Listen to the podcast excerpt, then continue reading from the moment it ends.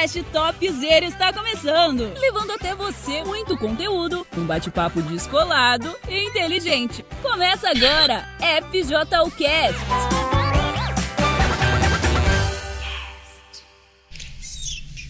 Boa noite para todos. Começamos aqui o nosso podcast de todo domingo. E hoje o bate-papo aqui é com a Vanessa e a Juju, que estão quase sempre, quase Boa todos os noite. domingos aqui com a gente. E a gente queria falar com vocês sobre algo que foi mencionado hoje, você que participou da reunião aqui no Templo de Salomão às nove e meia da manhã. O Bispo Renato estava falando do que, que significa de verdade entregar a vida para Deus. Porque, você sabe, a, a gente tem um monte de formas que a gente fala certas coisas que às vezes é muito subentendida, né? Ah, entregar o coração, entregar a vida para Deus. É, que mais? Que tem essas coisas assim, da forma que a gente fala, que às vezes a pessoa não compreende o que, que aquilo quer dizer. É entregar os desejos. Entregar, entregar aí é bem. É, bem- de- é bem. sentimentos. É, os sentimentos. É, você tem que abrir o seu coração. Abrir o coração. Né? Aí você fica assim, ué, mas como que eu vou? Não vou abrir aqui dentro, né? Então me rasgo. não vou abrir o coração. É, você tem que entregar sua vida no altar.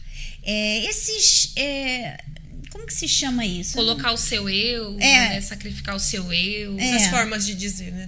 Essas formas de dizer que às vezes. É, Não fica tão clara assim, acho. Fica ali um. um- Mas como? É claro para quem Pra- já está, sim, pra- né, acostumado, ele vai, a pessoa vai entendendo. Mas às vezes precisa de um empurrãozinho a mais e hoje o bispo Renato deu esse empurrãozinho quando ele explicou claramente o que que é entregar a vida para Deus. O que, que significa entregar sua vida no altar? O que, que significa se entregar para Deus? Significa entregar as suas vontades para Deus. Ou seja, você dá para Deus a sua vontade, não é só entregar para Deus a sua vontade. Vamos corrigir isso aqui. Você entrega para Deus as suas vontades e você pega a vontade de Deus para você viver a vontade de Deus na sua vida. E aí você fala assim, mas é, quais- como assim vou entregar as minhas vontades? Tudo aquilo que você aprende, desde que você começou a vir na igreja, você aprende, por exemplo, mentir é errado. E você é aquele tipo de pessoa que mente, que nem sente. Você mente, mente, mente. Aí o que, que acontece? Você, naquele momento, que você entendeu que você tem que entregar a sua vontade, vem aquele aquela situação que acontece e que só uma mentirinha. É só você falar assim, não fui eu. E você ia se safar. Mas aí você lembra, não, eu entreguei a minha vontade para Deus. A minha vontade agora é mentir para que eu venha me safar dessa situação, para que eu venha sair bem, que eu não venha ser culpada disso daqui. Então é só eu mentir. Aí você lembra, não, eu não tô aqui para fazer a minha vontade. Fui eu que fiz, então eu tenho que falar que fui eu. A sua vontade você não queria fazer, você já estava acostumado a ser daquele jeito, viver na mentira, no engano. Mas aí você fala: "Não, agora eu tô eu entreguei as minhas vontades para Deus e eu peguei a vontade de Deus para minha vida. E é isso que eu vou viver. Então você fala a verdade. Por exemplo, é, eu, eu tive. é, como que eu vou dizer? Eu tive e se eu não vigio, ainda tenho. É, que cuidar com a forma que eu falo.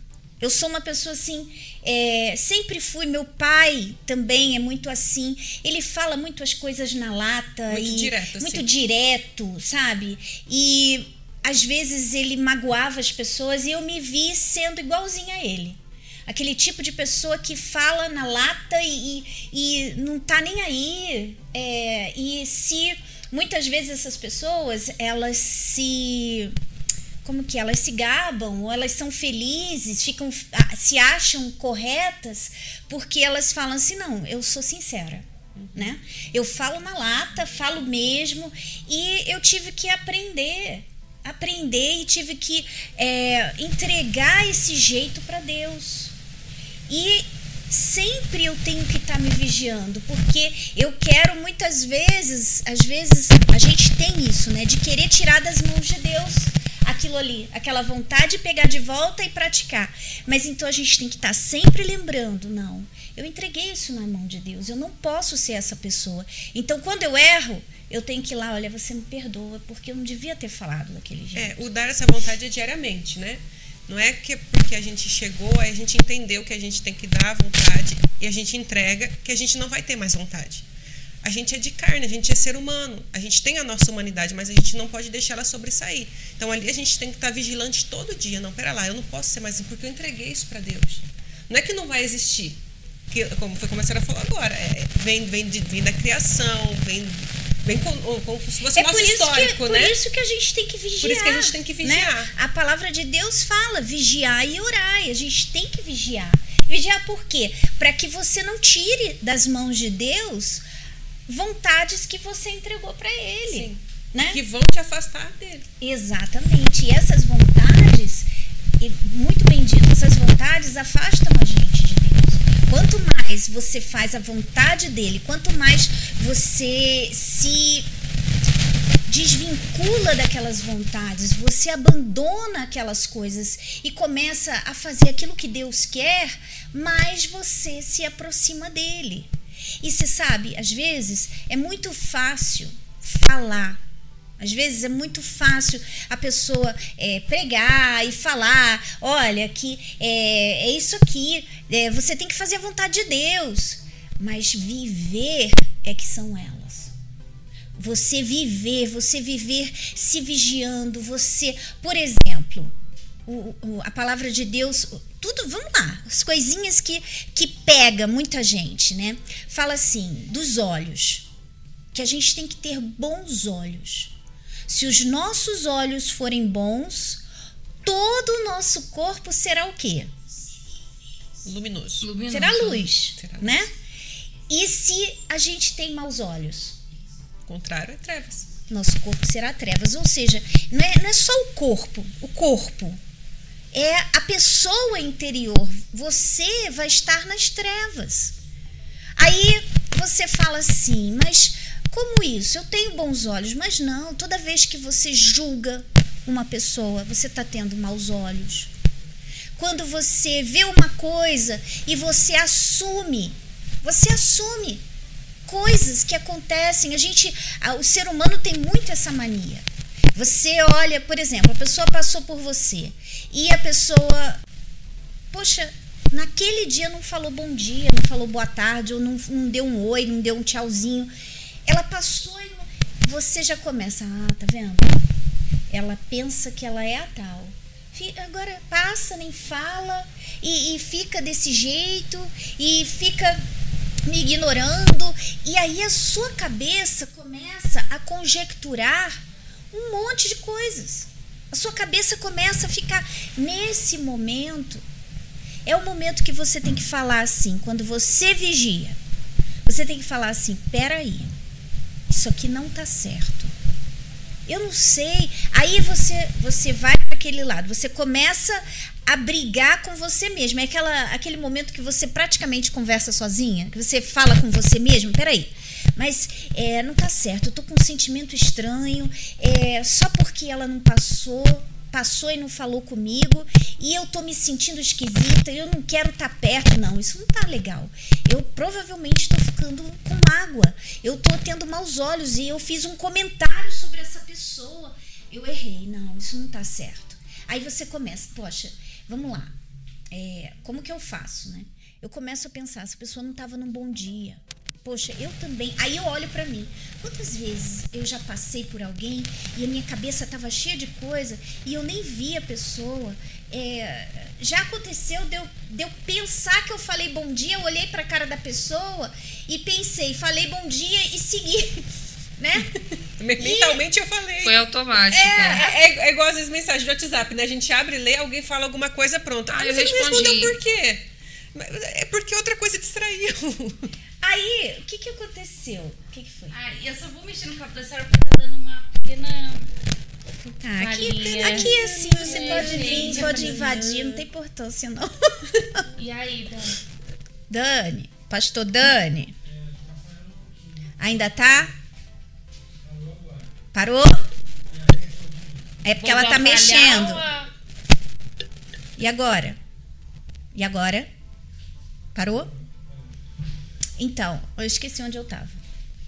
Onde que a gente tava? O que, que você acabou de falar? A Fabi que é boa de lembrar, gente, onde que a gente Então, tava. entrei, ah, que às vezes passa de distraído e não dá bom dia. Ah, é. É. Eu tava lembrando um dia. Esse foi não tem muito tempo. Eu passei por uma pessoa, olhei pra cara da pessoa. Aí, quando eu cheguei lá na frente, que eu falei assim, meu Deus, eu olhei e não falei. Aí eu, fulana, desculpa, parecia uma doida, né? Olha, desculpa, mas porque às vezes a sua cabeça tá tão cheia de coisas e você tá ali naquela, sabe? E você não tá prestando atenção. Tem pessoas que são assim, mas tem outras que são muito sensíveis, sentimentais, e esse é um problema. Quando você é muito sensível e sentimental, tudo te machuca. Então, para se você quer realmente ser uma pessoa de Deus, você vai ter que ser durona, você vai ter que aprender a ser durona. E se você é, pedir a Deus ajuda para isso, sabe o que vai acontecer? É, não é que você vai pedir a Deus, você entregando as suas vontades e querendo fazer a vontade de Deus, o que vai acontecer é que você vai se deparar com pessoas que vão testar essa sua, esse seu sentimentalismo e você vai ter que agir a sua fé. Eu já, eu lembro que eu já contei aqui de histórias que aconteceram comigo no passado, de coisas que me falaram e eu, eu, eu passei, olha, uma dificuldade para vencer aquilo que eu ouvi. Mas quando eu olho para trás, eu vejo direitinho, eu vejo muito bem que foi Deus me aperfeiçoando, Deus tirando aquele sentimentalismo de mim. Foi quando eu aprendi que eu tenho que olhar para Jesus, que eu não tenho que ficar me doendo com o que as pessoas falam, porque o que a pessoa falou, Deus permitiu que falasse. Aí eu olhei para Jesus, então o Senhor permitiu, meu Deus, então o que, que o senhor quer que eu aprenda com isso? Então eu tirei meu- os meus olhos do erro da pessoa, olhei para Jesus e entendi que ele permitiu, porque se ele quisesse, ele não tinha deixado aquela pessoa falar o que falou. Então eu olho para ele e penso: o senhor deixou. E até hoje isso acontece. Até hoje, poxa, é impossível você viver sem alguém te repreender, porque a gente erra. Então, quando eu erro, meu marido me repreende, a, a minha autoridade, as autoridades que tem sobre mim me repreendem. E eu tenho que estar assim, meu Deus, eu preciso aprender. E se toda vez que alguém for te repreender, você você cair, o seu semblante cair, você ficar magoada, isso mostra que você tem um sentimentalismo ali.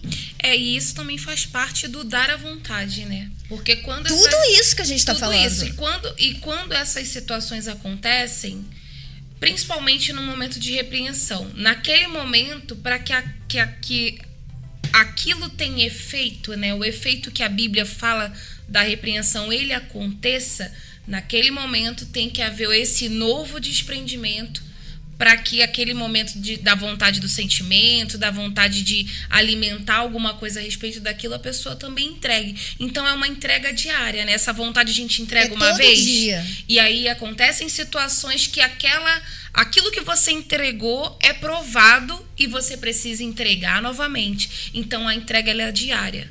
Ela é, é a todo momento, né? A todo instante. É, é entrega do nosso eu, do nosso ego. Às vezes, você é uma pessoa muito orgulhosa e que você não gosta de repreensão. Mas aí você fala, Nanda, quem gosta? É, realmente, eu também não gosto, não. Mas quando você se coloca assim dentro da vontade de Deus, você sabe que você precisa da humildade. Então você ouve, você pede desculpas, você reconhece, você não fica aquela pessoa dura, você não se endurece. Ah, ele não me entende, geralmente com mãe, né? Briga com mãe, uhum. com irmão. Você sempre vai, se você quer fazer a vontade de Deus, você vai ceder. Você vai falar, mãe, olha, tá bom, me perdoa. Eu vou, eu vou ser uma pessoa melhor. Ou seja quem for, você. É, aparentemente ela vai estar tá entre se perdendo Parece, aos olhos do né? mundo, aos olhos das pessoas que não conhecem a Deus. Ah, você está perdendo, ah, você não. Mas aí você se torna justa diante de Deus e você pode falar para Deus, meu Deus, o Senhor está vendo o que eu estou passando e eu estou confiando no Senhor. Eu entreguei, a minha vontade era era bater boca, era bater de frente, era murmurar, era reclamar, mas não.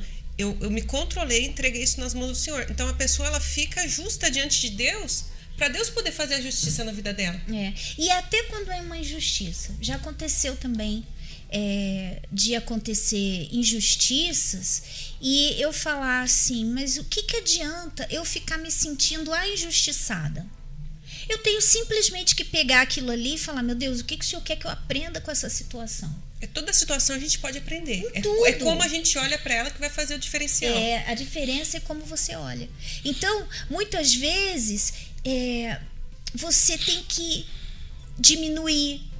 Porque quando você diminui, Deus cresce em você. Sim. Né? Quando o seu orgulho tá ali a todo vapor, você tá ali cheia da razão, Deus não está sendo glorificado. Mas quando você tá ali, você se coloca, sabe? Você se, você baixa a sua bola e você fica ali. Às vezes, você pode estar tá até com a razão, mas você não fica ali.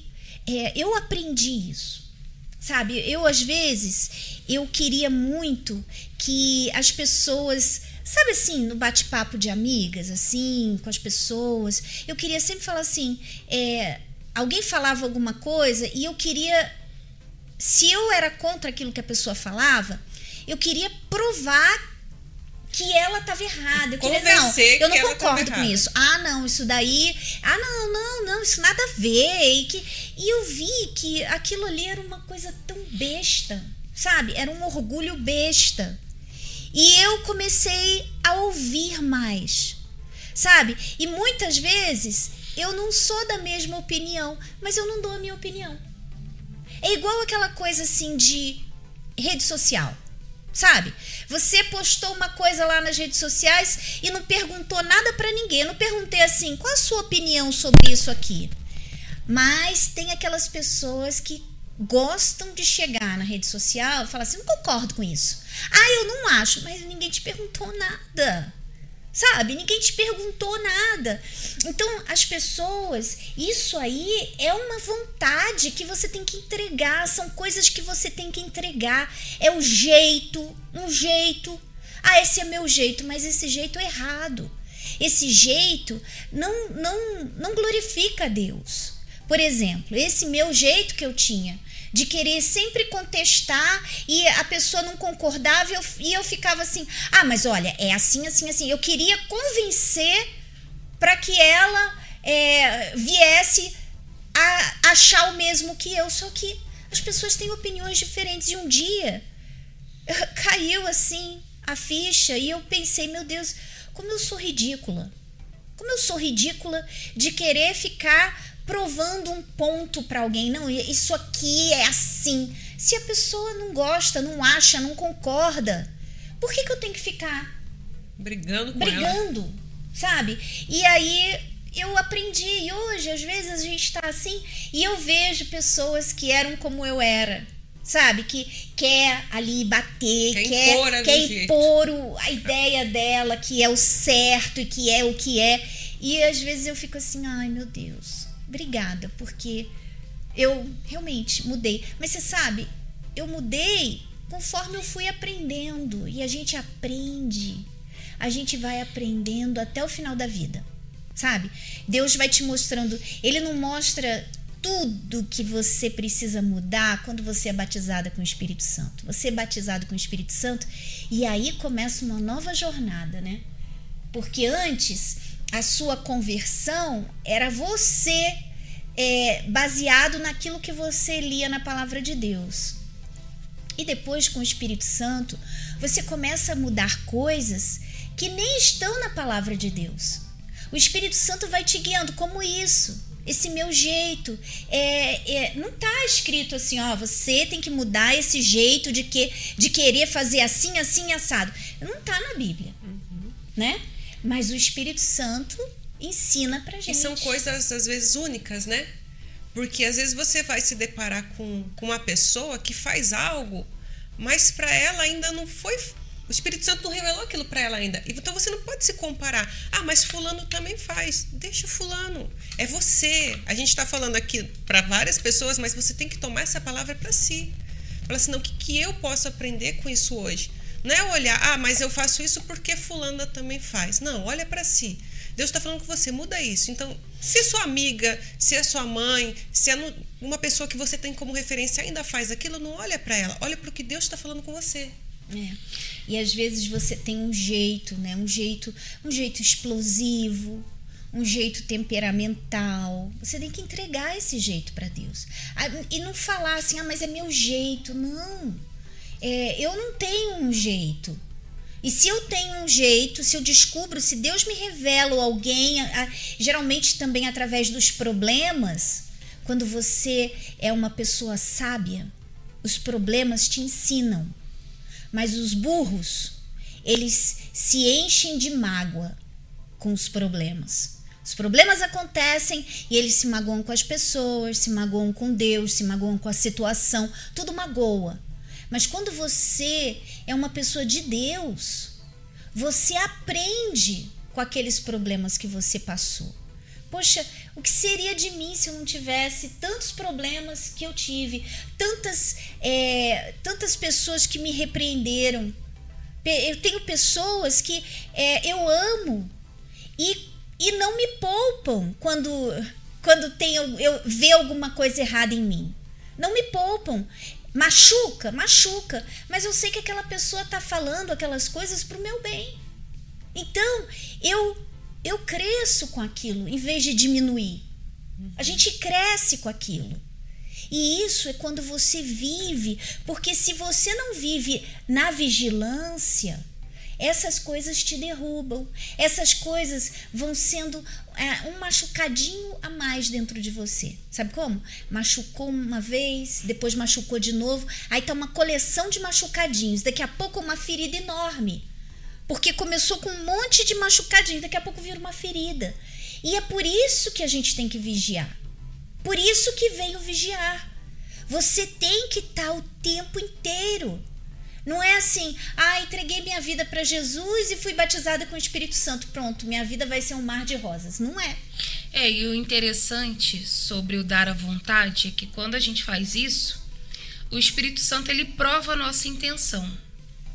E aí entra o ponto-chave. Quando ele prova a nossa intenção, ele vai criar situações para que ele perceba se de fato você realmente entregou a sua vontade.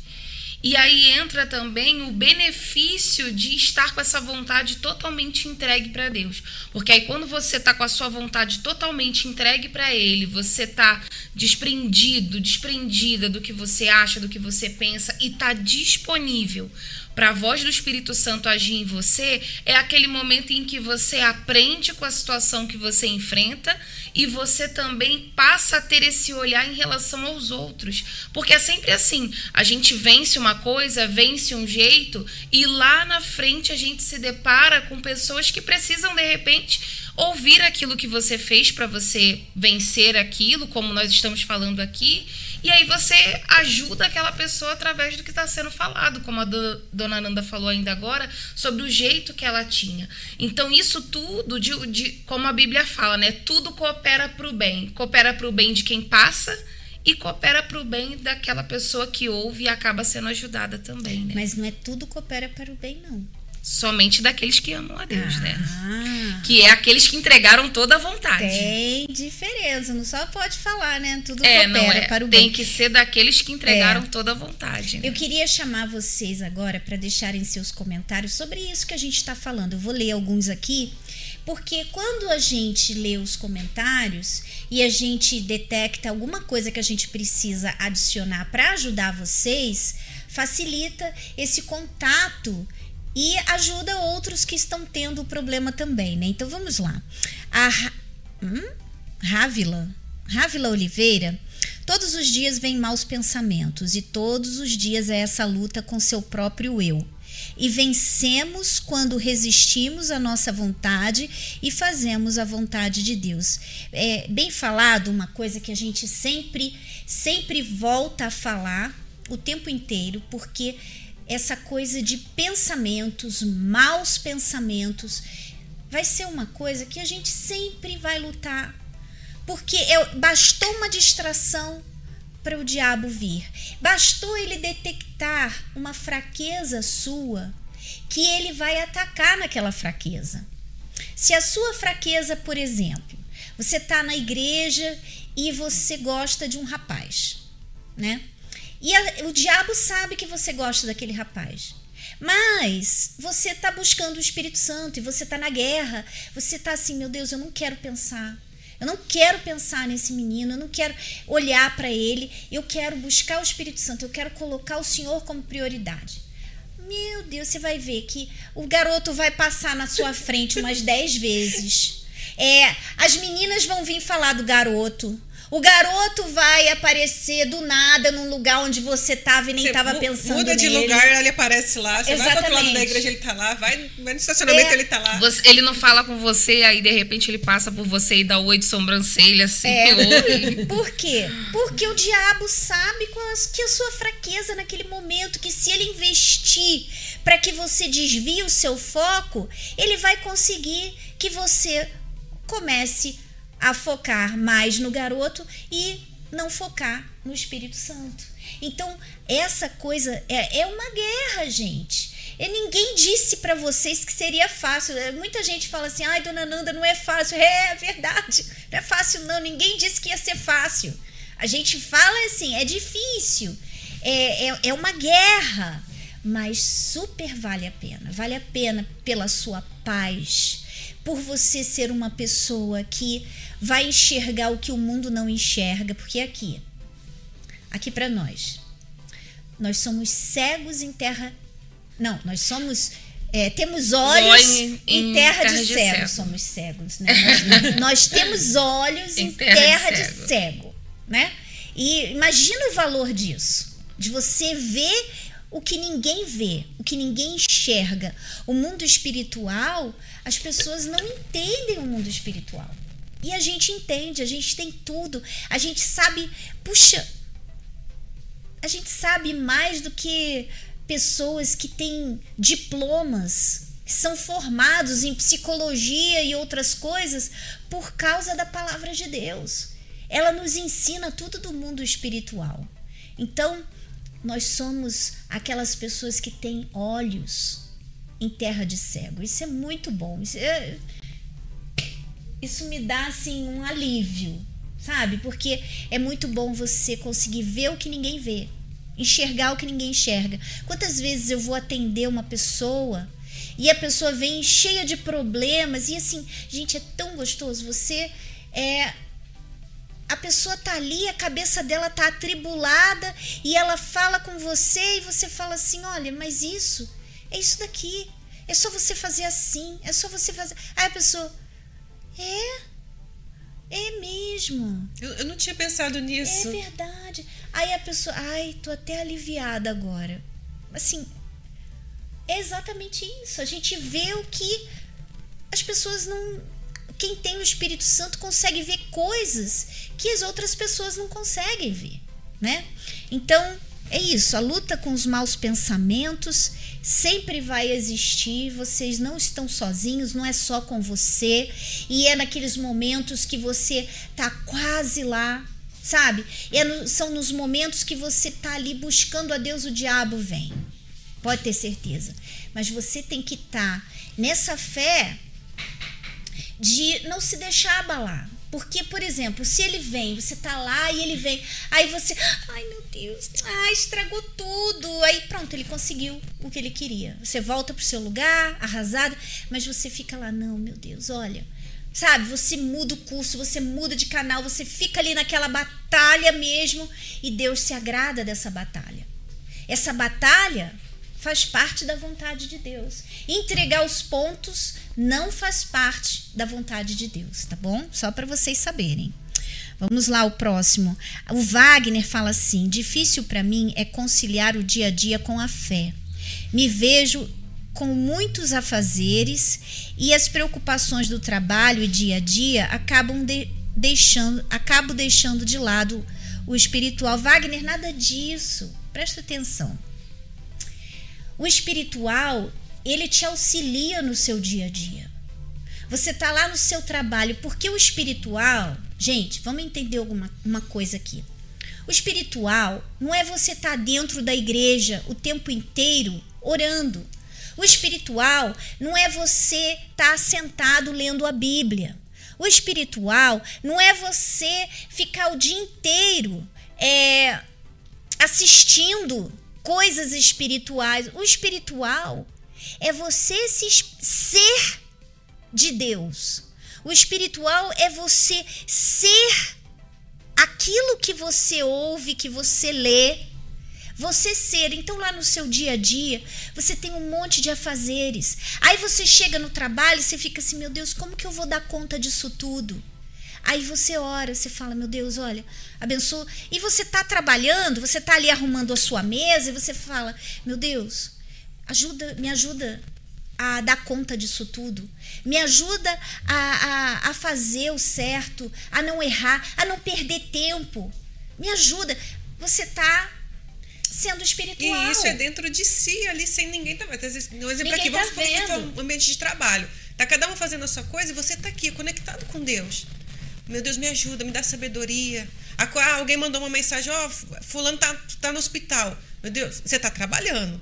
Então aí já vem, fulano no hospital, você tá trabalhando, meu Deus, tá nas tuas mãos, guarda ele lá. E continua o seu trabalho, é confiar, é você estar tá ali conectada com o seu pensamento em Deus o dia todo. É, e o ser, ele também tá ligado a não a não ter uma plateia, né?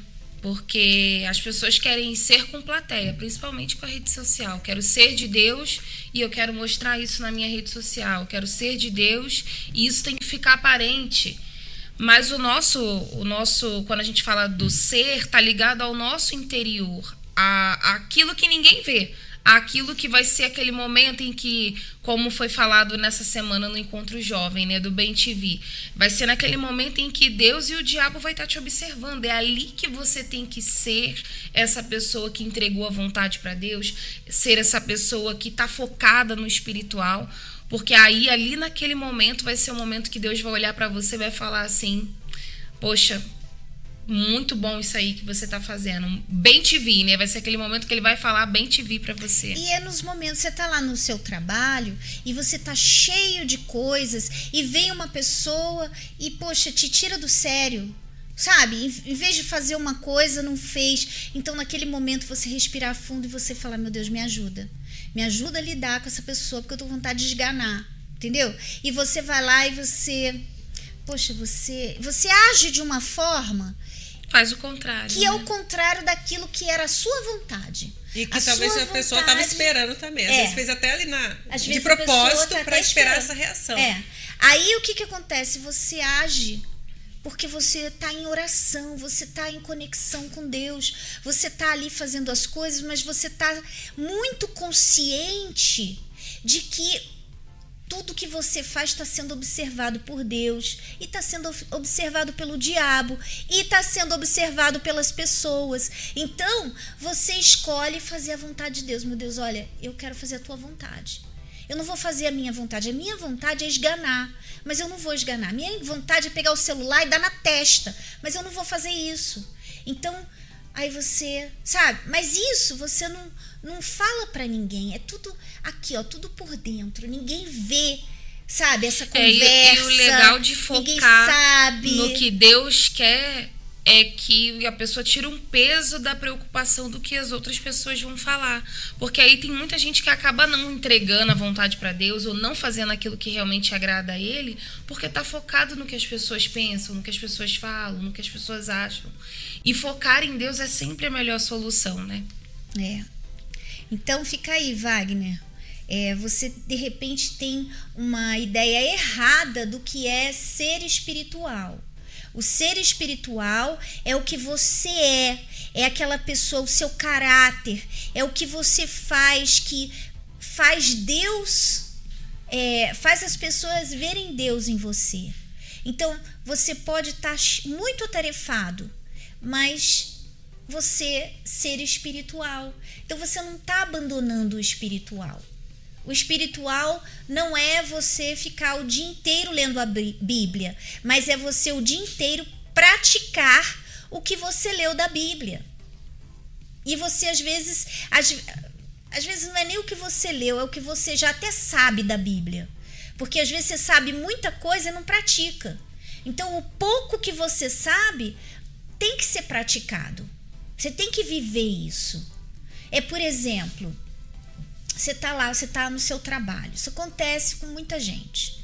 E é o seu horário de trabalho. O seu patrão, ele está pagando o seu salário. Mas sabe o que, que você faz? Você não sai do seu celular. Você não sai do Instagram, das redes sociais. Você está lá no seu horário de trabalho. Seja lá o que for, mas você perde ali tempo, fica toda hora olhando as redes sociais, vendo o que está acontecendo. Você ignora o seu trabalho, você vai no banheiro, aí você senta lá na privada. Em vez de você fazer o que você tem que fazer logo, você pega o celular, porque você levou o celular, e você fica lá no banheiro uns 15, 20 minutos. E aquele, aquele tempo, isso é injusto. Isso é injusto. Por que, que é injusto? Porque o seu patrão fez um, um contrato com você e combinou com você os horários que você ia ter para intervalo, o horário que você ia trabalhar, o horário que você ia almoçar, o horário que você vai chegar e sair. Poxa, aí, olha só, você faz a sua vontade e não faz a vontade de Deus. Quando você faz a vontade de Deus, você sabe que Deus está vendo o que você está fazendo. Você sabe então, você, peraí, não, meu Deus, o senhor tá vendo. De repente, lá no banheiro, quem vai ver o que você tá fazendo no banheiro? Né? Quem vai ver? Você pode falar que teve uma dor de barriga e demorou. Ai, tô com a dor de barriga, ainda mentiu. Só vai piorando a situação. Ainda mentiu, né? Só vai piorando. É. Então, isso tudo é a vontade da gente, é a vontade que a pessoa precisa entregar. Você precisa largar essas coisas, essas atitudes, essas uh, manias erradas e, poxa, pegar de Deus o que Deus quer de você. E, e ainda, às vezes, tenta se. Às vezes a senhora está falando aí, está ali, tá ali debatendo, né? Não, mas é porque a senhora não sabe onde eu trabalho, não sabe como é o patrão. Pede a conta. Não, não é só isso. Tá, é... Não é obrigada a trabalhar ali. Não está sendo de acordo. A outra parte, vamos supor que a outra parte não está cumprindo, que a senhora falou, tem um acordo ali. Ah, mas ele não está cumprindo a parte dele. Chega e conversa, não resolveu. Olha, seu fulano, então, como não está tendo o cumprimento aqui do que foi acordado, eu tô me desligando. Do que você se rebaixar ao nível dele e fazer pior, porque você ouve, conhece a palavra de Deus. Exatamente. De repente aquele patrão está sendo. É, tá tá explorando, não tá pagando, aí você fica lá se achando no direito de fazer. No, exatamente, no direito de pagar na mesma ele moeda. com o mal também. Sim.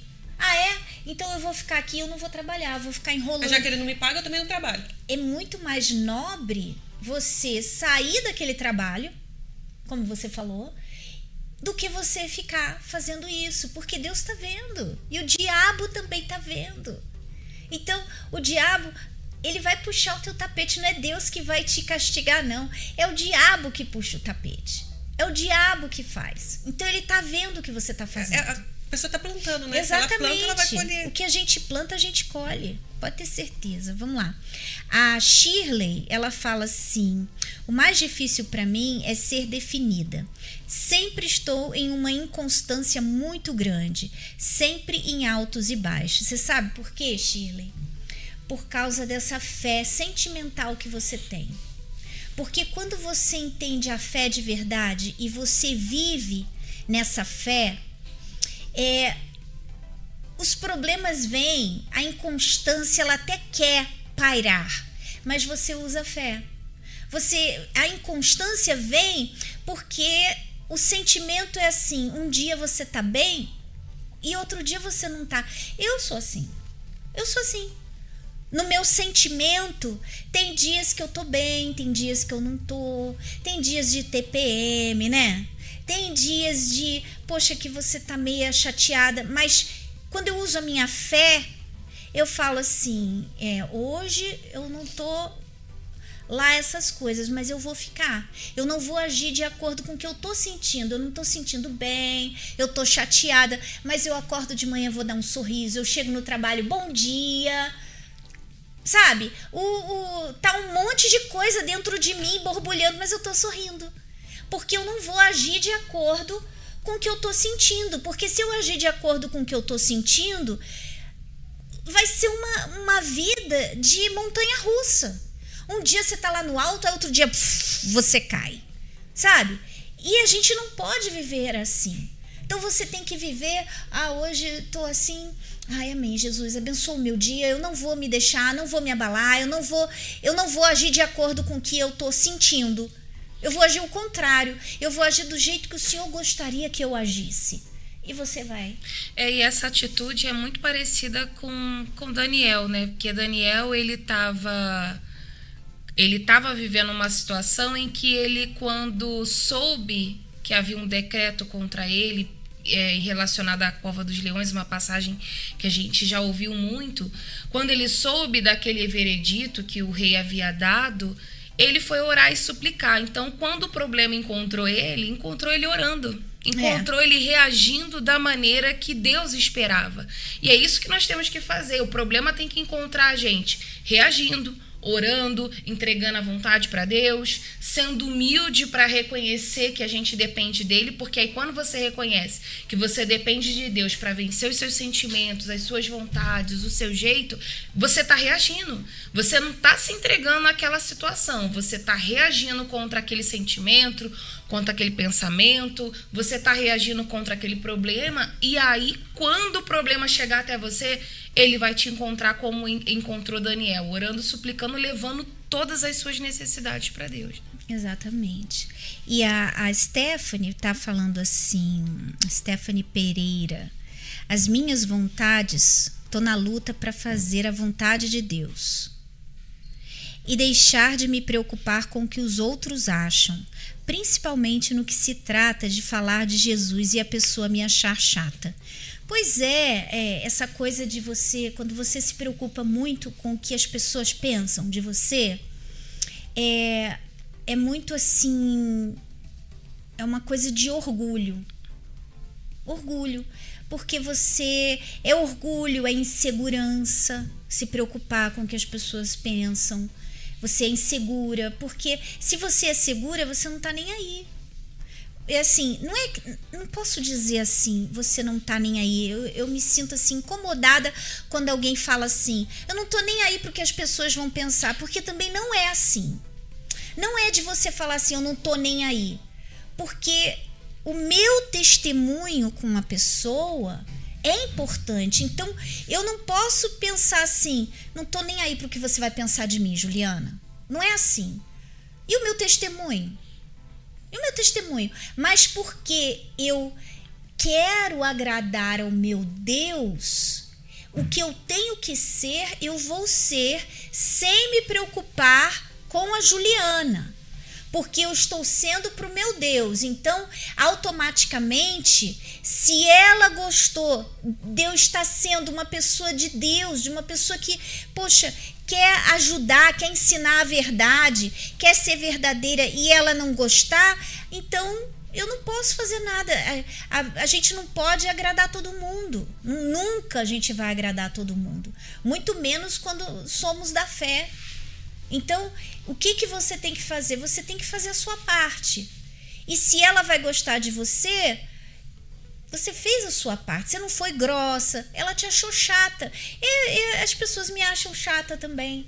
E às vezes eu tenho responsabilidades que eu tenho. Essa, a, a minha responsabilidade pede que eu seja chata. Então, eu sou chata. E às vezes falam, é, já falaram assim, ai, é, é assim, não é falaram, que não falaram, mas você, você vê assim. A gente percebe. tá achando, é, tá achando que eu tô enchendo a paciência, tá achando que eu sou chata, mas tudo bem. Eu tô ok com isso. Eu tô ok. Porque eu tô, eu não tô sendo chata, é, eu tô sendo por causa da minha da minha responsabilidade com Deus. Então eu tô sendo chata. Então, se é pra isso, se é por causa disso, então eu tô bem. Não é por causa de um ego, né? De uma É, vaidade. De uma, né? eu quero ser é, a- amada por todos. Sabe? Tem pessoas que são assim, elas querem que todo mundo goste delas. E não dá, você acaba sendo uma, sabe? Uma puxa-saco. Você tem que ser quem você é, você tem que ser transparente. E você aprende que alguma coisa é errada diante, não tá legal, Deus não gosta que você seja assim, você muda. Mas a sua essência você você é transparente, você você quer ser melhor para Deus. E o que Deus mostrar para você, você vai mudar.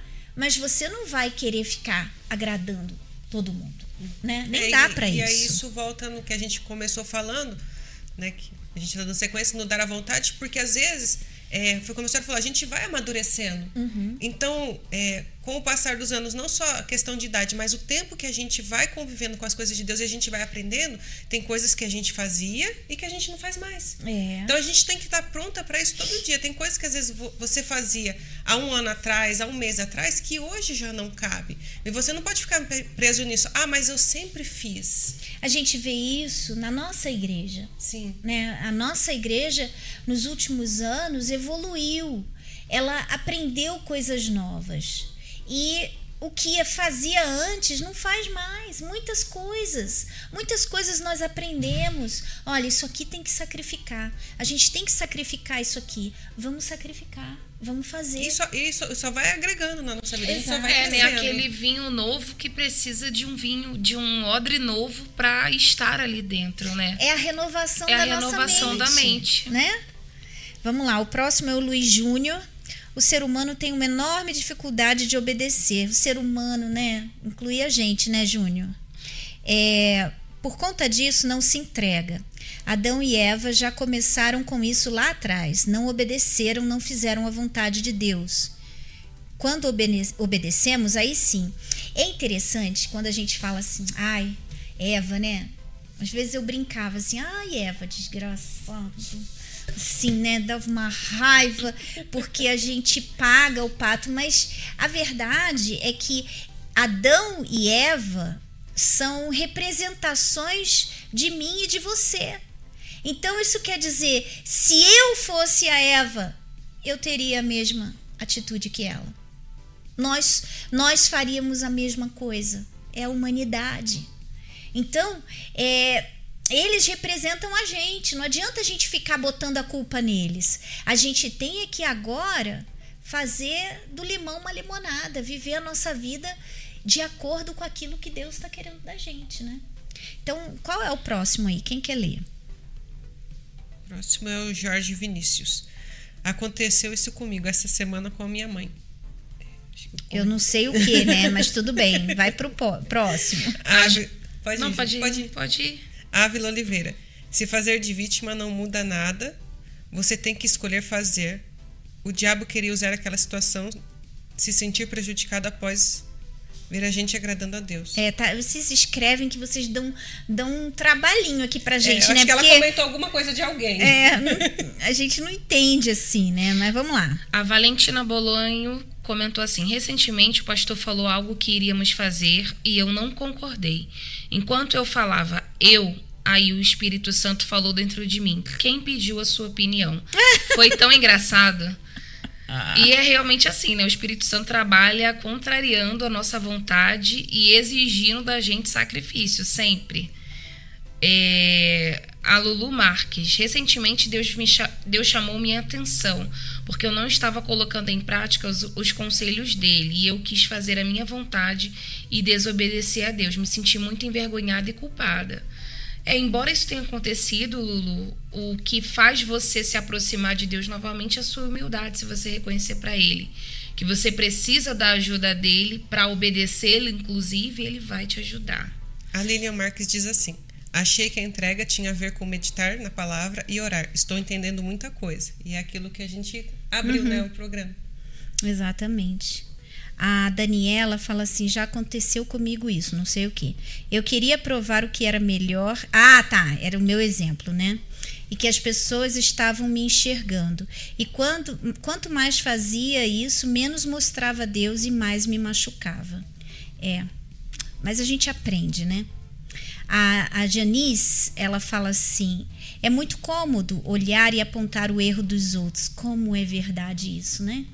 E somos excelentes em fazer isso, né? Olhar para o próximo, olhar para. Principalmente aqueles dentro de casa, né? Se você me perguntar assim: é, quais são os defeitos do Júnior? E listinha, vamos lá, vamos lá, pega a listinha. né? Vamos, vamos anotar todas as coisas que ele faz todo dia que me irrita, né? E se você me perguntar, e você? Aí eu vou ter que pensar, peraí, mas o que que eu faço? Que, quais são os meus, né? Uhum. Porque é, geralmente a gente olha muito para os outros e praticamente não olha para gente. Eu lembro que uma vez, é, quando a gente estava fazendo o Godlywood, né?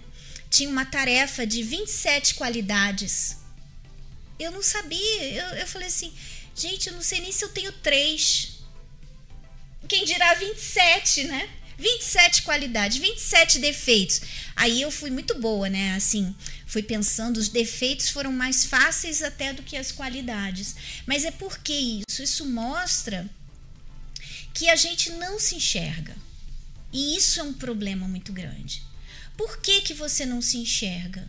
Você, você não se enxerga porque você também está faltando o vigiar. Por exemplo, se eu perguntar para você agora, você que está aí assistindo a gente, qual é o seu, o seu principal ponto fraco? Qual é o seu ponto fraco? Quais são as suas fraquezas? Quais são as suas inclinações? Será que você sabe? Será que você já parou para pensar assim, poxa, eu tenho uma inclinação para vaidade. Eu sou muito vaidosa. Eu tenho uma inclinação para o, o, orgulho. Eu sou, eu tenho uma inclinação para soberba. Eu gosto de ostentar. Eu gosto de ficar me mostrando. Eu gosto de é, sensualizar as coisas. Será que você parou para pensar nessas coisas prejudiciais, nas suas inclinações, nas suas fraquezas, para que você possa fortalecer? Ou é muito fácil se eu perguntar qual é aí a fraqueza da sua mãe? Qual é o, o, defeito do seu pai, dos seus irmãos? Será que não ia ser mais fácil de você fazer a listinha? Esse é o problema. Você precisa estar focada em você. Você precisa aprender a olhar para dentro de você. Hoje as pessoas, elas não gostam de pensar. Ninguém gosta de, de, sabe, ficar assim avaliando, pensando. Mas é isso que faz toda a diferença. É quando você sabe que você tem uma inclinação, que você fala assim: não, eu não vou ali porque eu tenho inclinação para aquilo. Eu não vou. Eu não vou é, dar mole para tentação. Eu não vou, eu não vou fazer aquilo ali. Eu não vou ficar trancada dentro do quarto porque eu sei que eu tenho uma fraqueza quando eu fico dentro do quarto. Tem uma coisa que eu faço. Não, eu não vou ficar, eu vou ficar fora. Eu vou, eu vou ficar na igreja, eu vou arrumar a casa, eu vou ficar com a minha mãe, eu vou fazer alguma coisa. Será que você tem pensado nisso? Ou é muito fácil ficar só julgando as outras pessoas. Isso aí é coisa de pessoa que não pensa, não é inteligente. Esse tipo de pessoas, sabe? Esse jeito. Não é inteligente. E eu já fui assim também, né? Não posso nem falar muito, mas é, quando você aprende, você começa a colocar aquilo em prática e você é, é viciante até. Porque você fica olhando. E aí o que, que acontece? Tem que existir o equilíbrio. Porque senão você fica querendo ser, você fica se achando perfeita demais, você fica querendo cobrar a perfeição de você e das pessoas. Você tem que. A, a sua, a, a perfeição nossa está em fazer a vontade de Deus. Essa é a perfeição. Não é não errar, é em fazer a vontade de Deus. Meu Deus, eu vou fazer a vontade do Senhor. E às vezes a gente, em, em querer fazer a vontade de Deus, a gente erra. Então, aquilo ali vai só servir para a gente aprender. Poxa, então eu extrapolei aqui, não posso extrapolar. É aquilo que a gente falou outro dia sobre o equilíbrio, ser uma pessoa equilibrada, não ser nem 8 nem 80, né? Tem aí, Juliana? A Samira e a Maria Luísa, né? Tem aqui dois comentários que vale a pena a gente ler. A Samira diz assim: Como eu posso me sacrificar totalmente? Isso para mim ainda é difícil. Eu sou cheia de mim, de minhas vontades, achismos e muitas outras coisas. Me ajudem, por favor. E a Maria Luísa diz assim: Como eu faço para mudar dentro de mim? Eu mudei só por fora, mas não consigo mudar dentro de mim. Eu ainda continuo sendo a mesma pessoa do passado. E aí? Como que ela faz? É, assim, semelhante a Samira, Maria Luísa, vocês ali, vocês fizeram quase que as mesmas, as mesmas perguntas. O principal, o início de tudo, é você reconhecer que você precisa de ajuda. Porque às vezes a gente tem o hábito de achar que a gente não é, não precisa reconhecer ou demonstrar isso. Né? Deus está vendo e não está fazendo nada. Às vezes vem esse pensamento: Deus sabe que eu preciso mudar, mas Ele quer que a gente reconheça para Ele essa necessidade. E quando a gente dá esse passo em relação a ele, dá esse passo em direção a ele, ele começa assim a te dar forças para você fazer aquilo que você precisa fazer. Porque às vezes a gente acha que Deus vai descer e vai mudar aquilo que a gente precisa tomar uma atitude Você sabe para mudar. que a vida dela não mudou? Sabe por quê? É exatamente o que a gente está falando. Você não entregou suas vontades para Deus. Porque é impossível, é impossível que você entregue as suas vontades e pegue a vontade de Deus e comece a praticar que você não mude. Mas não é pegar assim e metodicamente, só no seu exterior, para inglês ver, sabe? É você realmente pegar aquilo, meu Deus, a sua vontade. Eu quero fazer a sua vontade. É aquilo de você, por exemplo, é, sabe aquela vontade quando ninguém tá vendo, só Deus tá vendo. É tipo é a rede social lá no banheiro, né? Você não, meu Deus, eu vou fazer a sua vontade. Eu sei que isso não honra o Senhor. Então, ninguém está vendo, mas eu sei que o Senhor está vendo. Aí você vai, faz o que você tem que fazer e volta para o seu trabalho. Ali você já está mudando o seu interior. É fazer, o, é fazer o certo mesmo sem ter vontade. Exatamente. É um exercício. Você faz uma vez e aí você vai continuar fazendo E até que que aquilo- não muda? E não esperar o retorno imediato. É. né? Por que, que não muda? Não, é, não tem retorno, não. Vai ter retorno, não. É, é- o retorno é, é o interior dela. É o saber que tá É, agradando a né? Deus. Porque ela tá agradando a Deus. É, é, não é? e, e o que, que você tem que fazer? Você começa a praticar isso sempre, o tempo inteiro, e você vai ver que você mudou. Agora, não mudou por quê? Porque você não tem feito isso. Você só tem feito aquilo que você tem vontade, aquilo que você quer. Por isso que você não vê mudança. Eu lembro que é, eu estava na igreja, né? Cheguei na igreja e comecei é, só para agradar a minha sogra, né?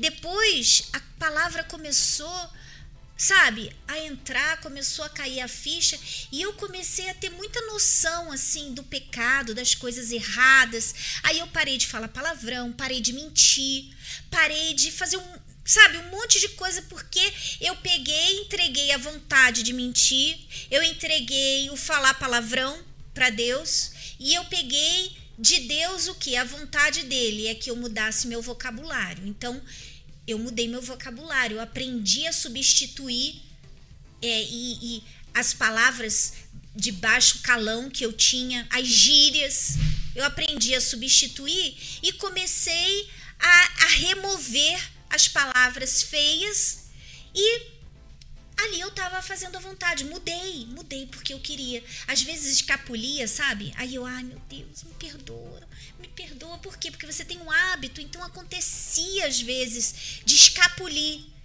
E eu tava mudando, né? Mudando, mudando em umas coisas. Aí chegou uma hora, porque veio aquela parte assim, vai se batizar nas águas. E você tem que realmente é, mudar tudo. Aí eu ficava assim, batizar nas águas, né? Eu tinha um namorado e a gente tinha vida sexual ativa e eu pensava assim, mas se eu me batizar, eu vou ter que dizer para ele que não. Que não. E eu não queria dizer que não, né? Então, as obreiras vinham, e aí, quando você vai batizar? Não, ainda não estou preparada. Ainda não estou preparada. O que, que era isso não estar tá preparada? Por que, que eu não estava preparada? Porque eu não queria abandonar o pecado. Eu não queria entregar aquela minha vontade para Deus e pegar a vontade de Deus para minha vida. Eu não queria abandonar aquilo. Então, demorou até que um dia eu falei: não, eu não posso ficar com um pé no mundo e um pé na igreja. Né? Eu tava assim. E, e de, deixa eu esclarecer para vocês. É igual aquela historinha do muro. Se você tá no muro, você já está no inferno. Se você está com um pé no mundo e um pé na igreja, na verdade você está no mundo. Essa é a verdade.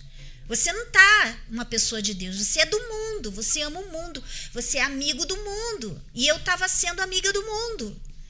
E eu tive que falar, meu Deus, eu vou, eu vou entregar isso aí. Eu vou entregar, eu vou entregar tudo. E foi quando eu fui me batizar nas águas. E, e eu falei, eu quero começar tudo certo agora. Eu quero agora seguir certo, fazer o que é certo, fazer a vontade de Deus em tudo. Tudo que o Senhor me falar, tudo que o Senhor me ensinar, eu quero fazer. E foi ali que a minha vida começou, sabe? A, é, e, e é, a crescer. E fica bem claro que foi uma decisão seguida de uma atitude, que não foi Deus que tomou. Foi Exatamente. é, é a pessoa que, que precisa tomar essa atitude. E aí realmente acontece se entregar da vontade, né? Você toma uma decisão e toma uma atitude. Você não fica transferindo para Deus a atitude que você tem que tomar, né? É verdade. Tem mais comentário aí? Tem, tem até um comentário aqui bem interessante, que foi o, o último aqui que eu vi. Cadê?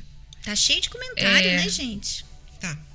A, a Josiane colocou assim: temos um processo na fé e a cada dia vamos amadurecendo. A cada momento que fazem, a cada momento que fazemos mais para Deus, ele se revela mais para a gente. Muitas coisas serão resolvidas com o tempo, à medida que o Espírito Santo revela. A Tatiane diz assim: Hoje está sendo cada sermão de Deus desde manhã cedo na igreja. Realmente é muito difícil a gente olhar para si mesmo e muitas vezes isso que atrasa a nossa evolução a, a Cauã Souza. Cauã. Cauã Acho que é Souza. Cauã. Eu estava com uma coisa que, que precisava entregar para Deus, porém eu não queria reconhecer que necessitava dar a Deus. E o que ele me pediu, eu estava colocando Deus em segundo em lugar. segundo lugar e nem percebia. E o dar a vontade também exige esse passo, né? Colocar Deus em primeiro lugar, acima de qualquer coisa. Isso também faz você começar a pensar aquilo que você ainda não entregou, porque às vezes tem tanta coisa aí no lugar de Deus e você achando que que tá tudo certo e na verdade Deus ainda não é nem o primeiro. Vamos ver. E a gente já leu bastante, né? Já. É que a gente começou a ler na ordem. A Juliana veio e bagunçou tudo. Mas eu acho que aqueles a gente leu todos. Tem, tinha uma pessoa que estava pedindo uma.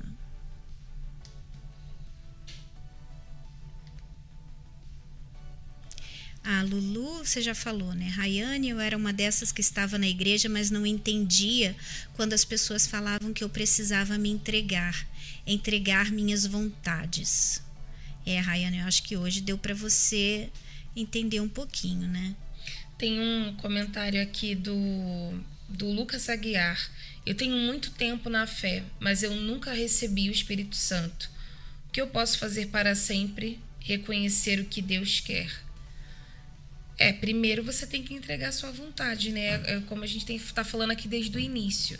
O Espírito Santo ainda não desceu sobre você porque ele, por exemplo, ainda não é o que você quer mais do que tudo.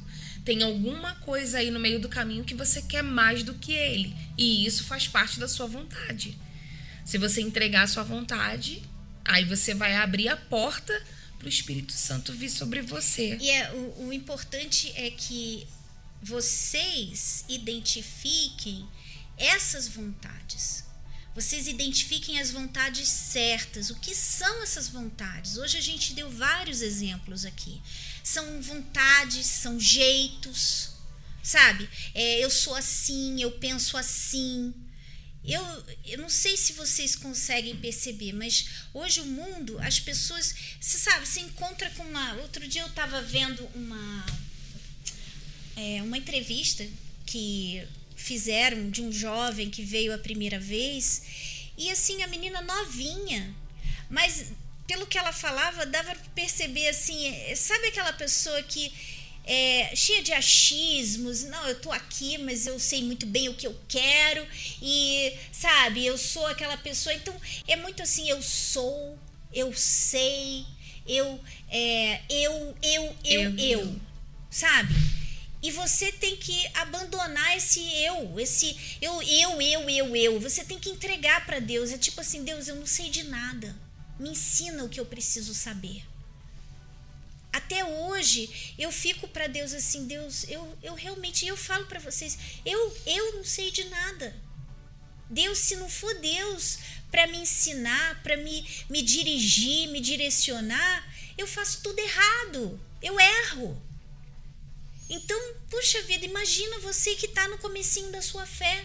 Então, muito mais tem que ter essa dependência de Deus. Sabe, você ouve o pastor falar: olha, isso aqui é errado, tá lá, comprovado na Bíblia. Faz sentido, porque às vezes tem coisas, como eu falei para vocês, tem coisas que não estão escritas na Bíblia. Mas você tem que usar o seu, o seu raciocínio. raciocínio e você vê assim: não, isso aqui faz sentido. Isso não agrada a Deus. Isso não convém. Ah, mas está escrito na Bíblia que isso é pecado? De repente, não é um pecado, mas é uma coisa que vai te levar ao pecado. Não convém. Então, seja maleável, sabe? Não seja uma pessoa de dura cerviz, sabe? Dura cerviz, em outras palavras, em uma palavra mais coloquial, é o cabeçudo, a cabeçuda que você fala e não aceita. Sabe, você por dentro, às vezes você faz aquela carinha assim, ah, de humildade, né? Eu tô aceitando, mas por dentro você não tá aceitando.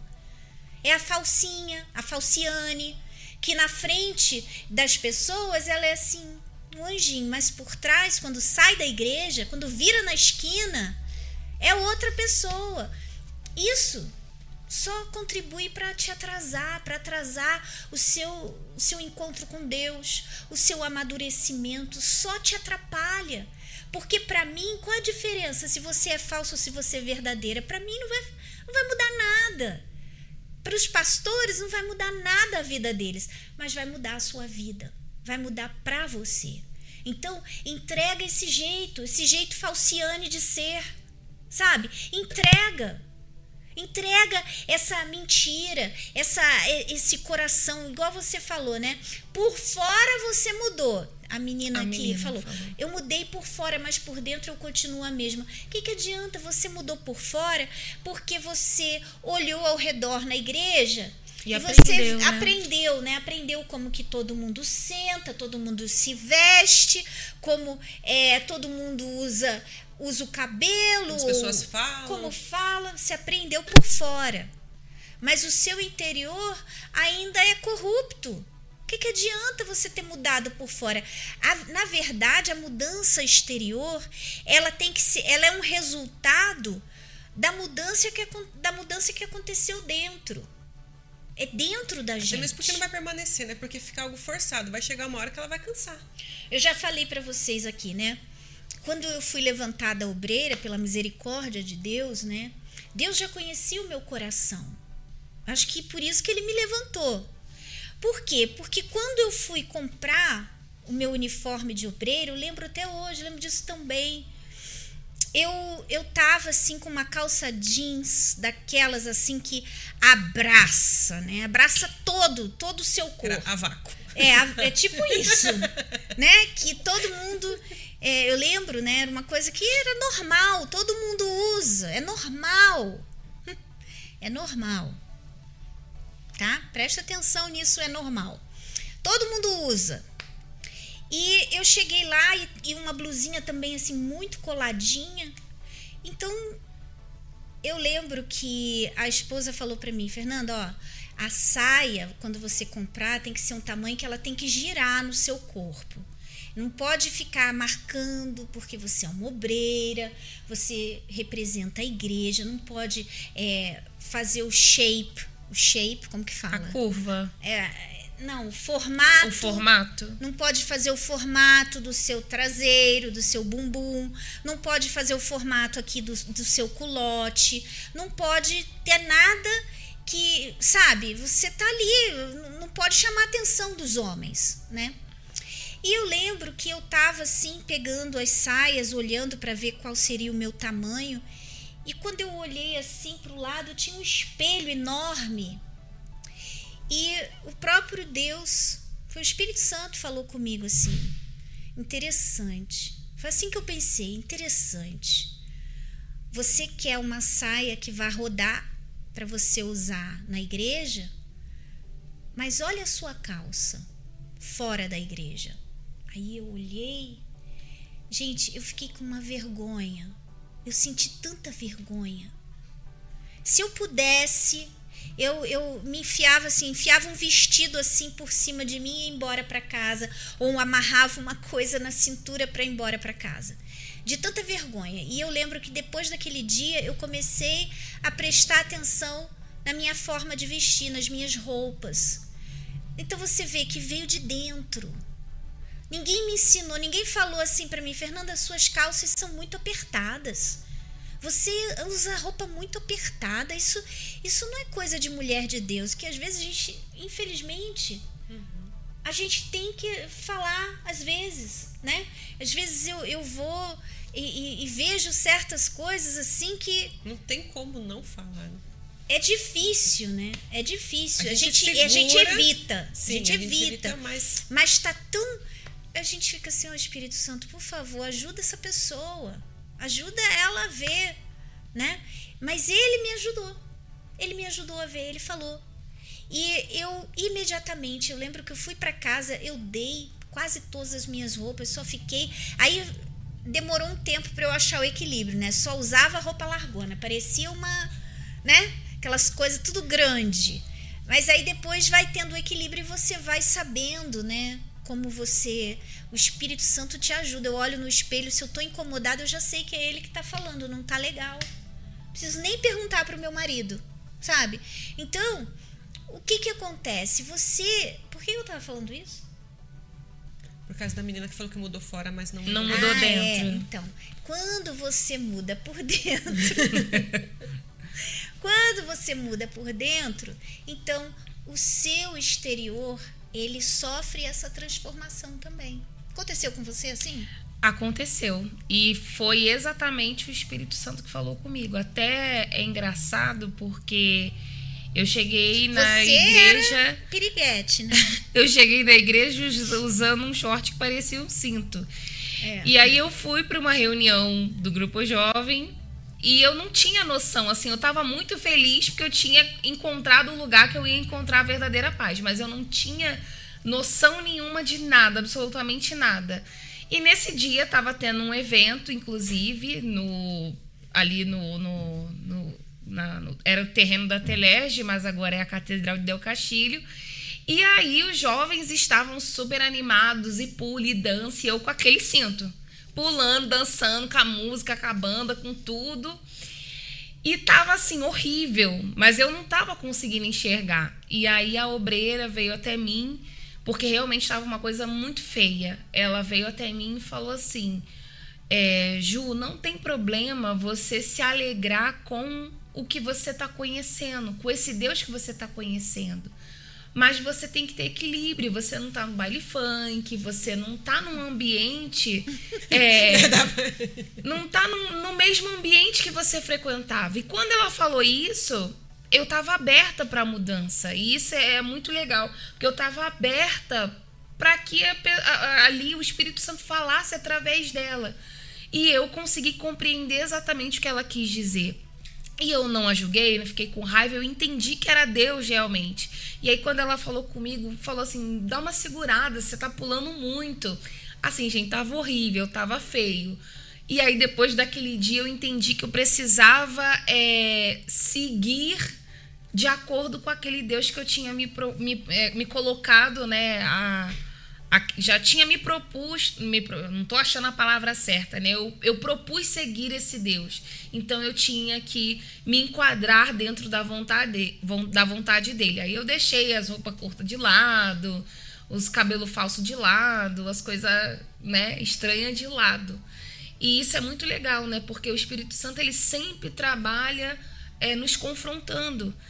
É, ele me confrontou naquele momento ali eu tive essa humildade de entender que era Deus falando comigo e não parou por ali quando eu era jovem, nem, nem tinha sido selada por Ele. Ele continuou confrontando e confronta até hoje. Uma das coisas que eu já até falei aqui uma vez que eu aprendi com meu esposo é entender que quando o Espírito Santo, por exemplo, ele nos repreende, ele fala conosco sobre algo que a gente precisa mudar, ou a gente re recebe uma repreensão de alguém que está acima da gente, aquilo ali é uma consagração. Então, toda vez que que você se sentir nesse momento, perceber que você está nesse momento de repreensão, de confronto, que o Espírito Santo está ali dizendo para você, olha, muda nisso, Sinta-se abençoado, é filha-me o justo e será isso mercê. Se enxergue dentro de uma piscina de azeite e Deus te consagrando. Porque se, é, se você está sendo repreendido é porque Deus cuida de você e quer o seu bem, né? Tem três comentários aqui que valem a pena.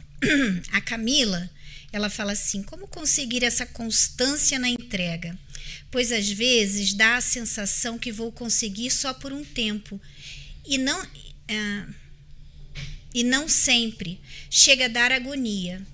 Você sabe, o Camila, quando você, por exemplo, se tem a sua mãe e o seu pai, você tem medo de um dia deixar de amar os seus pais? Você tem? Você tem medo de um dia é falar assim, odeio, é, é, eu não sei se eu estou dando um bom exemplo, que tem gente que, que diz que odeia, né? Mas uma coisa que você ama muito, você tem medo de dizer que você não ama? Não tem. Esse medo, você, você tem que combater ele falando assim: e daí? Eu não vou, isso não vai acontecer. Vem o medo que você não vai ser constante. Não, eu vou ser constante. Eu vou. Porque eu tô com Deus até o fim. E Deus vai ser comigo. Então, vem o diabo que lança essas palavras para que você venha ter dúvida. Ele lança na sua cabeça essa constância aí, ó. Você não vai conseguir ser assim. Você não vai conseguir ficar desse jeito durante tanto tempo. Realmente, sozinha, sem o Espírito Santo, você não consegue. Mas quando você tem o Espírito Santo, ele vai te levar. Ele vai te, ele vai te ajudar, ele vai te guiar. E o diabo vai falar: você não vai conseguir, você vai falar assim: eu vou sim. Eu vou sim. É assim que você tem que ser. Não é em se entregar, entregar os pontos e falar, ah, eu tô com medo, então eu vou desistir. Não, é assim, eu não vou desistir. Eu vou ficar com meu Deus até a morte. É assim que a gente tem que ser. Temos que ser radicais. Você já foi radical com tanta podridão no mundo, com tanta sujeira lá fora. Você quer voltar para sujeira? Você quer voltar lá pro, pro, a lavagem dos porcos? Não quer. Então é só você falar: eu não vou. É, é uma questão também de, pensar. Isso em todo sentido. Se eu desistir de algo, é que eu nunca vou conseguir.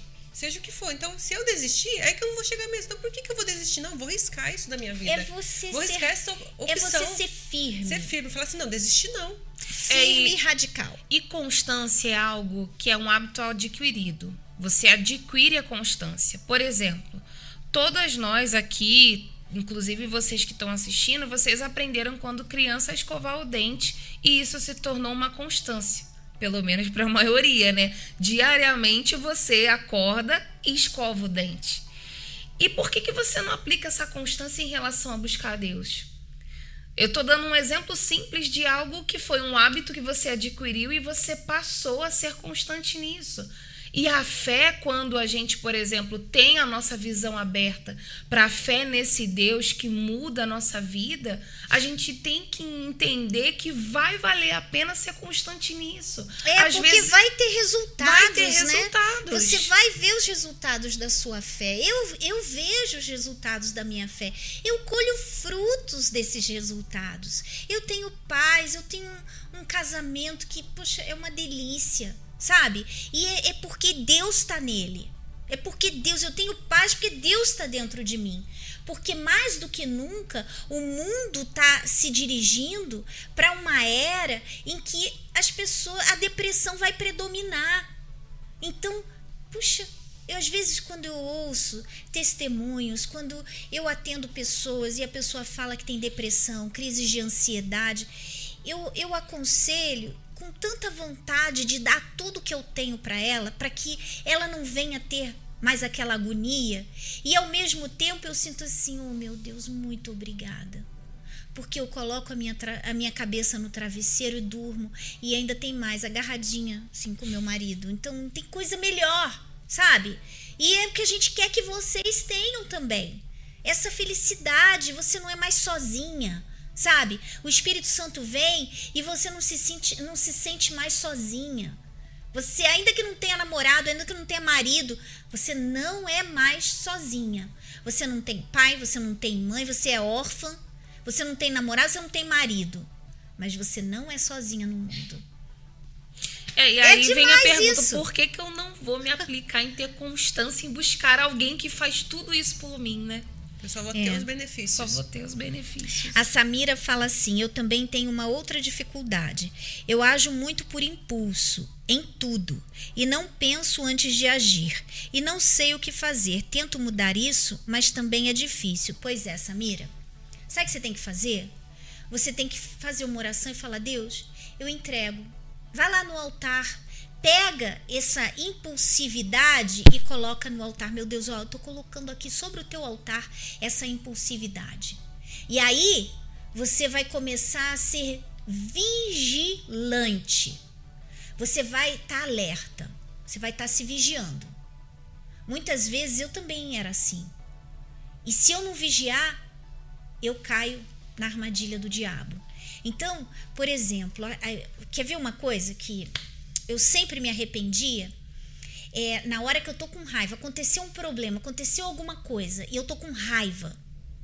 Se eu agir, se eu tomar uma decisão assim, não, eu vou, eu vou falar com essa pessoa que me que fez isso aqui errado e eu tô com raiva, eu vou falar com ela agora. Vai dar, vai dar bode. Vai dar bode, porque eu vou, eu vou ser impulsiva. Eu vou, a impulsividade é nada mais, nada menos do que agir na carne. Então, eu vou agir na carne, eu vou falar o que eu não devo, eu vou é, extravasar a minha raiva, e isso não é a vontade de Deus. Então, eu tenho que entregar naquele momento que eu tô com raiva, que eu tô assim, e que eu quero agir, eu penso assim. É, às vezes é, é, a gente cai na armadilha, mas você tem que sempre estar assim, meu Deus, eu não vou, eu não vou agir, eu vou, vou respirar, eu vou contar até 5 mil, 10 mil se for preciso, eu vou esperar passar amanhã, eu vou agir sobre isso aqui. É a melhor coisa. E quando você consegue, quando você controla esse, essa impulsividade, você, ah, você sente um alívio, sabe? Você sente assim, poxa, meu Deus, eu te agradei. Eu agradei porque eu fiz a tua vontade, não a minha. É isso que você tem que começar a fazer. É fácil, não é? Mas dá para você fazer, com certeza, pode ter certeza. A Lulu Marques, ela fala assim: "Quando eu faço algo para Deus sem vontade, eu me sinto muito falsa. Tem dias que eu não quero orar e nem ler a Bíblia. Não sinto vontade de fazer nada disso e me sinto falsa quando faço algo sem vontade. É, o diabo, ele fala isso para você. Você é uma falsa. Mas na verdade, quando você faz para Deus algo que contra a sua vontade, tem um valor muito maior para Deus. Quando você queria ficar ali vendo televisão, assistindo Netflix, e você vai lá e você fala: Não, eu vou parar isso aqui agora. Eu não tô com vontade, mas ai meu Deus, eu não tô com vontade. Mas aí você vai lá e faz. O que, que você acha que tem mais valor para Deus? Quando você é cheia de vontade, você quer ficar o dia inteiro lendo a Bíblia, ou quando você mata, entrega a sua vontade para fazer a vontade de Deus? O que, que você acha que vale mais? Tem mais valor? É, tem até um versículo que comprova isso, né? Por isso sinto prazer nas fraquezas, nas injúrias, nas necessidades, nas perseguições, nas angústias por amor de Cristo, porque quando estou fraco, então sou forte. Pois é. Então é isso que você precisa entender. Às vezes o diabo, ele lança uma ideia, ele lança um pensamento errado, mentiroso. Para fazer a pessoa parar, para é ela assim, desistir. Ah, eu tô sendo falsa com Deus, então não vou ler a Bíblia, eu só vou ler quando eu tiver vontade. Como? Como? Será que você está assistindo aqui esse podcast sempre? Talvez você tenha que assistir mais assiduamente aqui, porque a gente fala é. direto sobre isso, né? Não, e é engraçado, né? Você trabalha dia de segunda porque você gosta ou porque você precisa. É, é a mesma coisa, é... né? Em relação à palavra de Deus. É igual, é igual assim, olha, é, existem muitos dizeres, né? Muitos dizeres enganosos. Tipo, você tem que seguir o seu coração para você ser feliz. Mentira! Não é. Não é para você seguir o seu coração. É igual aquilo que eu falei para vocês. Uma vez eu tinha uma amiga que fumava maconha e eu, eu do, do, do grupo que eu tinha de amigos, eu, Júnior e mais um amigo nosso, éramos os únicos que não fumava, não usava cocaína, não, não fumava maconha. E um dia a gente conversando, eu lembro, é, eu não era nem convertida, nem pensava em vir para a igreja nem nada, mas eu tinha assim muito certo isso, muito definido dentro de mim que eu não ia usar drogas ia ser uma decepção muito grande para o meu pai. E meu pai era meu ídolo, né? E eu lembro que ela falou assim para mim, Fernanda, desculpa, como que você pode falar que não é bom? Como que você pode não querer? Se você nunca provou, você tinha que provar. E eu lembro que foi tão assim espontâneo. Na hora eu só falei assim, mas eu nunca comi cocô e eu sei que não é bom. Eu não preciso provar para saber que não é bom. E ela calou a boca, nunca mais ela falou, tocou nesse assunto. Por quê? Porque quem tá errado quer parceria. Ela queria que eu fosse parceira dela fumando maconha, que eu fosse uma maconheira, né? E eu não queria aquilo. Então, muitas vezes o diabo, ele vem com argumentos assim. E você tem que usar a sua inteligência porque você é definida naquilo e você simplesmente rebater aquilo lá, você não aceita. Então, seja definida. Você sabe disso. Você não é o que você tem vontade, é o que você sabe que você tem que fazer. Todos os dias a minha, eu ensinei para vocês até, né? Eu tenho meu cantinho lá, onde eu leio a minha Bíblia todas as manhãs e às vezes eu leio e eu fico assim, Senhor, tem misericórdia de mim, porque é, é o olho ainda nem abriu direito, sabe? E a cabeça ainda tá com aquele tá sinalzinho de... Pra onde eu tô, é, carregando, o que aconteceu, que dia é hoje. E eu fico assim, meu Deus. E às vezes durante o dia eu fico assim, o que, que eu li hoje de manhã? E eu fico tentando lembrar e tem que ler de novo. E Mas eu sei que eu tô fazendo a vontade de Deus, eu tô agradando a Deus, porque eu tô querendo me aproximar dele. Tá lá o meu cantinho, aí depois volta de novo, e depois tem, sabe? Então você às vezes não tá com vontade, às vezes eu também não tô. Não tô com vontade, mas eu faço. Mas eu faço. E eu não me arrependo. depois eu fico assim, ah, tá vendo? Valeu a pena. E quantas vezes eu leio uma palavra que naquele momento eu não estou entendendo ou é, não era o momento que eu estava precisando daquela palavra, mas às vezes dois dias depois acontece alguma coisa e eu ah, foi aquilo que eu li aquele dia, exatamente aquilo que eu li. E eu precisava.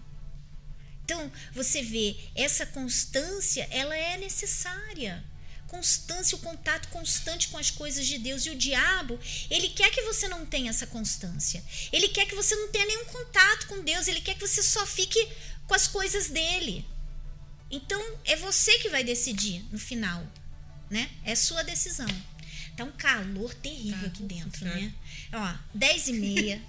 considerações finais. Desculpa, gente, não dá mais para ler comentários. Hoje nós ainda, lemos bastante comentários. Mas a gente fica por aqui hoje e voltamos na semana que vem. E se essa, esse podcast ajudou você, teve coisas que, poxa, te ajudaram muito e você tem amigos que você, poxa, isso aqui ia ajudar fulano, isso aqui ia ajudar às vezes tem pessoas, você que é obreira, você está atendendo uma pessoa, em vez de você ficar ali horas com ela, fala assim: olha, assiste lá o podcast que vai te ajudar com isso daí. Eu faço isso direto. Às vezes me fazem perguntas, eu falo assim, mando o link, ó, assiste o podcast. Já Isso economiza. que é bom porque além de esclarecer para a pessoa, incentiva ela a ter curiosidade de procurar mais das coisas de Deus. Exatamente. Quer falar mais alguma coisa? Não, só isso. Sábado. Ah, a Juliana é a mensageira. Recados. Fala, Sábado, recados. todas as jovens da FJU, ah, é, todas as mulheres da EVG que nos assistem também, todas as jovens do FTU, de todos os grupos, você que ainda não conhece essa família, você está convidada para estar conosco na reunião do Godly de Alta Ajuda nesse sábado às 18 horas aqui no Templo de Salomão, em São Paulo, né? Avenida Celso Garcia 605 no Braz, e também uma igreja universal aí mais próxima de você em todo o Brasil. É um momento único onde a gente ouve uma palavra direcionada para as mulheres e, e é aquilo, né? Você tem que vir com a sua mente aberta realmente para você dar a sua vontade para Deus, porque você chega aqui é como se você fosse colocada diante de um espelho em que você vai se enxergar e aí você vai ter que tomar uma decisão de mudar ou não, e essa atitude é sempre nossa. Mas é uma reunião que realmente acrescenta muito na vida das mulheres. É isso aí. Então a gente fica por aqui, a gente volta na semana que vem, nesse mesmo horário, tá bom? Tchau, tchau. Tchau. 唉。